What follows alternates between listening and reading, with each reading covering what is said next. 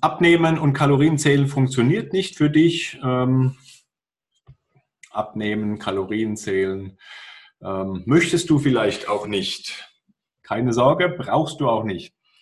Ähm, so die letzten Monate, Jahre hat sich ja das immer mal wieder etwas verbreitet, dass Kalorienzählen, eine negative Kalorienbilanz das einzige und beste und wahrste und wichtigste ist, um wirklich Körperfett zu verbrennen, um effektiv abzunehmen, um nachhaltig Körperfett zu reduzieren. Und ähm, ja, deswegen gibt es mittlerweile ganz, ganz viele Kalorienzähl-Apps, die teilweise richtig gut gemacht sind, teilweise auch sehr praktisch und einfach gehalten sind. Ja, einfach irgendwelche Mahlzeiten per Barcode einscannen oder entsprechend abwiegen, Gewichte eingeben, sind echt cool. Und ähm, natürlich findest du auf den Lebensmitteln auch immer Kalorienangaben und ähnliches. Ähm, ja, auf der anderen Seite fällt es aber manchen Menschen dann doch immer wieder schwer, tatsächlich mit solcher Methode abzunehmen. Nehmen vielleicht gar nicht ab oder haben einfach auch keinen Bock, permanent die Kalorien zu tracken. Ist natürlich auch immer mit Aufwand verbunden. Äh, je nachdem, was du machst. In der Regel empfehle ich ja ganz gerne, ähm, natürlich viel selbst zu kochen und ähm, die Mahlzeiten selbst vorzubereiten. Dann hast du natürlich im Griff, was es da gibt. Aber wenn du jetzt irgendwo ein undefiniertes Stück Fleisch hast ähm, oder ich sage mal eine halbe Dose Kichererbsen, oder Linsen oder was auch immer und irgendwelche undefinierten Mengen an äh, Gemüse, vielleicht noch andere Beilagen, ähm, Kartoffeln, Nudeln, was auch immer. Das alles immer abzuwiegen ist natürlich nicht so einfach. Bist du jetzt auf Kantine angewiesen oder ähnliches, was ja wahrscheinlich auch irgendwann mal wieder kommt, außerhalb von diesen aktuell verrückten Zeiten. Und äh, dann ist es natürlich umso schwieriger. Ähm, zum ersten Mal, was ist der Vorteil vom Kalorienzählen oder was ist die Idee dahinter? Natürlich ist es so, dass der Körper irgendwo physikalisch auch sowas wie ein Speicher ist. Du packst oben Energie rein, der Körper verbraucht Energie in Form von Bewegung, in Form von äh, Aufrechterhalten von lebenswichtigen Funktionen. Immunsystem, Zellen werden gebildet. Ähm, alle Organe müssen natürlich am Leben erhalten werden, was Energie braucht. Du kippst Energie rein in Form von Nahrung. Und ähm, ja, wir sind auch kein Perpetuum mobile. Das heißt, äh, Energie aus nichts zu erzeugen ist natürlich auch schwierig. Und ähm, deswegen ist das die Theorie dahinter. Was ist jetzt die Praxis oder was kann die Sache schwierig machen beim Kalorienzählen, also oder bei der äh, Idee dabei? Zum einen ist es beim Kalorienzählen immer brutal schwierig, exakt zu raus oder rauszufinden, was exakt dein persönlicher individueller Kalorienbedarf gibt. Es gibt brutal viele ähm, Möglichkeiten, den Kalorienbedarf von deinem Körper, von dir rauszufinden, festzustellen, ähm, die, wenn du vielleicht mal verschiedene Methoden miteinander vergleichst, auch teilweise immer etwas unterschiedlich sein können. Das heißt, nutzt du eine Formel, nutzt du eine Messmethode oder irgendwas. Das heißt, da können schon mal ein paar hundert Kalorien Unterschied sein, allein von einer Formel zu einer anderen Formel kann da schon ähm, Unterschiede in deinem Verbrauch geben. Dann ist es natürlich immer schwierig, wie bewegst du dich am Alltag, wie sieht, sieht deine Alltagsbewegung aus und letztendlich auch, was machst du an Sport für Sportarten, wie viel Energie verbrauchst du. Auch da gibt es wieder verschiedene Methoden, um das zu messen und rauszufinden.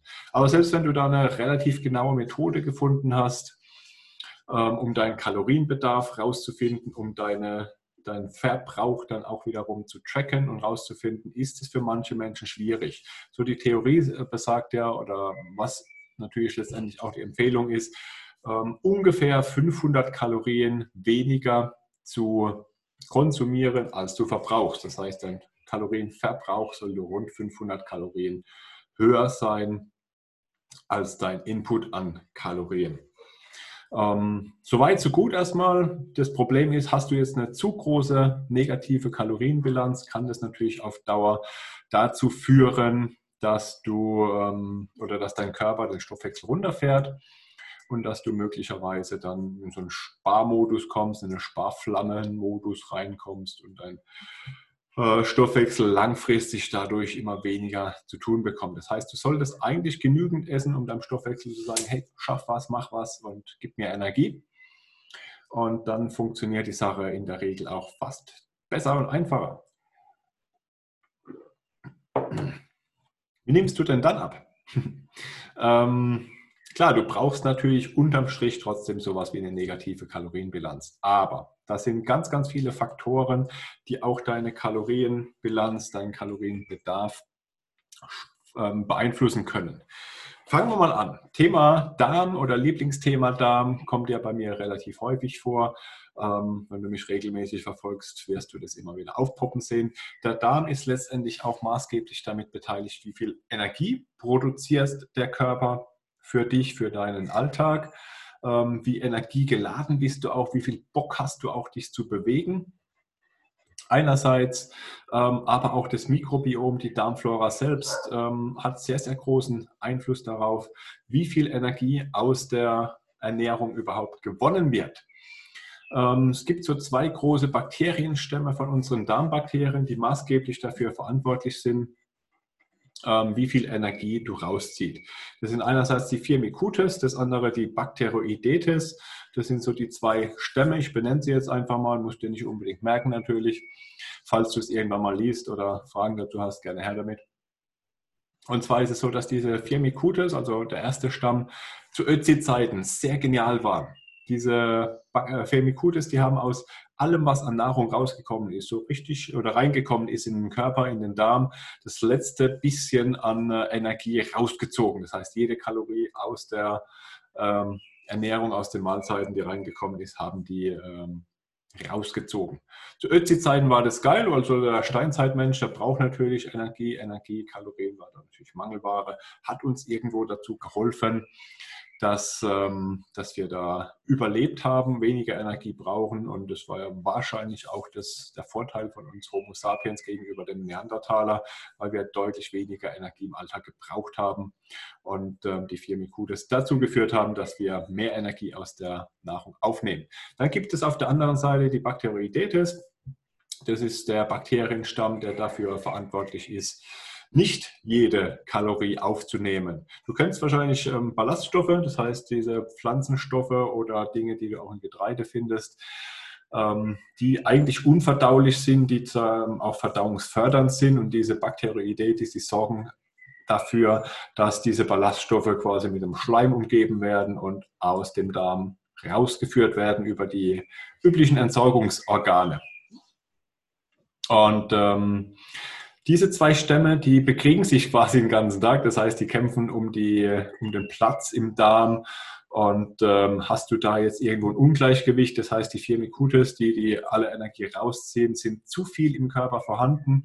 Und dann äh, kann das am Tag schon ein paar hundert Kalorien ausmachen, was ja mehr ähm, aus der Nahrung rausgesaugt wird. Das heißt, diese Einschätzung an Kalorienverbrauch und ähm, Input kann da natürlich schon ganz schön durcheinander kommen, wenn diese Darmbakterien nicht im reinen Sinn, sondern ähm, unausgewogen. Es gibt es Möglichkeiten, einerseits das zu testen, festzustellen, über eine Stuhlprobe, über einen Stuhltest lässt sich dieses äh, Mikrobiom ja ganz gut analysieren und zeigt dir, was für Bakterienstämme in deinem Körper vorhanden sind, in welchem Verhältnis das die sind. Und wenn das in einem Ungleichgewicht ist, dann lässt sich das natürlich über bestimmte Methoden, äh, ich sage mal, korrigieren. Das heißt, du kannst die Bakteroidetes ähm, unterstützen, mehr zu wachsen und mehr Platz im Darm einzunehmen und damit die Firmicutes verdrängen quasi.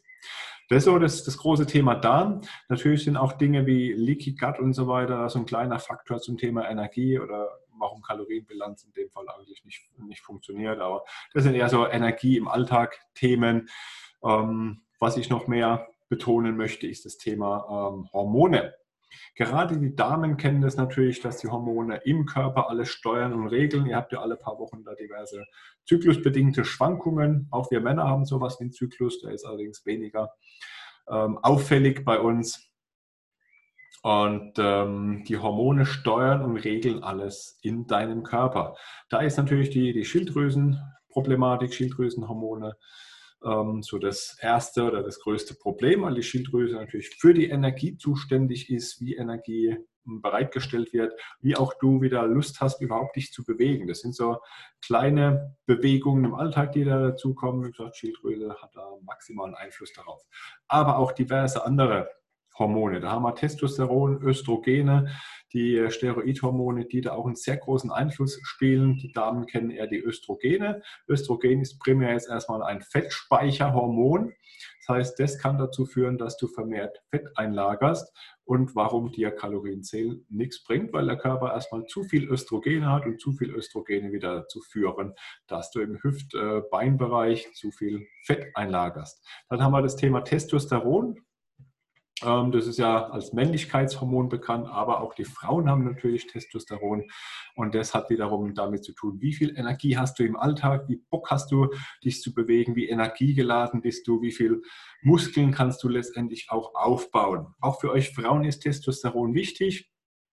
Und wenn das auf natürlichem Weg vorhanden ist, natürliche Art vorhanden ist, nicht zu viel, nicht zu wenig und gut ausgeglichen ist, und dann äh, gibt dir Testosteron genau das, was du brauchst, nämlich genau die richtige Menge an Muskulatur, die dir hilft, straff definiert auszusehen, Muskeln aufzubauen, die deinen Grundumsatz, deinen Stoffwechsel wieder auf Vordermann bringen und die dir aber auch die Lust geben, dich überhaupt erstmal zu bewegen und mehr Bewegung im Alltag einzubauen, auch wenn es die, die kleinen Dinge sind im Alltag.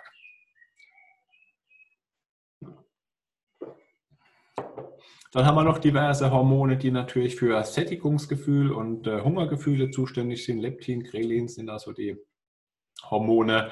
Ähm, die sind wieder maximal davon abhängig, dass du einen guten Schlaf hast. Und ähm, hast du jetzt zu viel von dem Hungerhormon in deinem Körper und dann führt es natürlich dazu, dass du automatisch mehr isst, ohne dass du es vielleicht möchtest. Genauso wie das Sättigungshormon, wenn es zu niedrig ist, dann ähm, kann das natürlich dazu führen, dass du länger brauchst, bis du satt wirst oder so schnell gar nicht satt werden könntest. Ähm, genau, so viel erstmal zum, zu dem Thema Hormonen. Da gibt es natürlich noch ganz, ganz viel andere, Melatonin, ähm, Cortisol, Stresshormone. Auf Cortisol möchte ich noch ganz gern eingehen, weil Stress natürlich auch ein großer Faktor ist. Stress, Cortisol sind so die äh, größten Probleme heutzutage im Alltag. Ja. Die Presse macht uns ja im Moment sehr viel Stress, psychischer Stress, der bei uns ankommt, aber unter Umständen auch Stress in Form von Familie, Arbeit, was auch immer so alles du als Stress bezeichnest. Lässt sich ganz gut feststellen, indem du vielleicht mal einen Cortisol-Test machst mit mehreren Messungen den Tag über.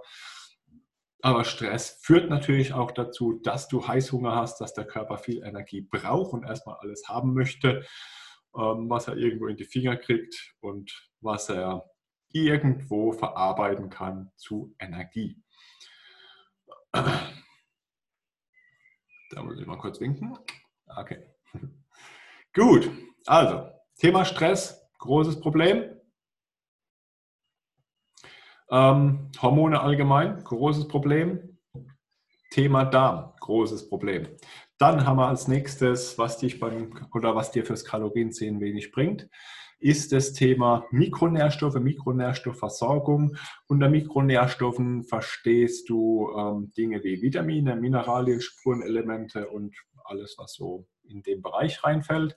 Makronährstoffe sind ja Kohlenhydrate, Fett, Eiweiß. Mikronährstoffe, alles andere, was mehr oder weniger bekannt ist. Auch da kann es natürlich Probleme geben, wenn du da irgendwo eine Unterversorgung hast ähm, dass dein Kalorienzählen wahrscheinlich dich nicht so weit bringt oder nicht so weit zu nichts führt. Hast du zum Beispiel eine Unterversorgung an Jod, an Selen, ist auf der anderen Seite wieder das Thema Schilddrüse irgendwo gestört. Das heißt, der ganze Energiestoffwechsel, der durch die Schilddrüse beeinflusst wird, ist durch ein Fehlen der Mikronährstoffe auch wieder negativ beeinflusst. Dann hast du auf der anderen Seite Kalium, Magnesium, die auch irgendwo an Stoffwechselprozessen beteiligt sind.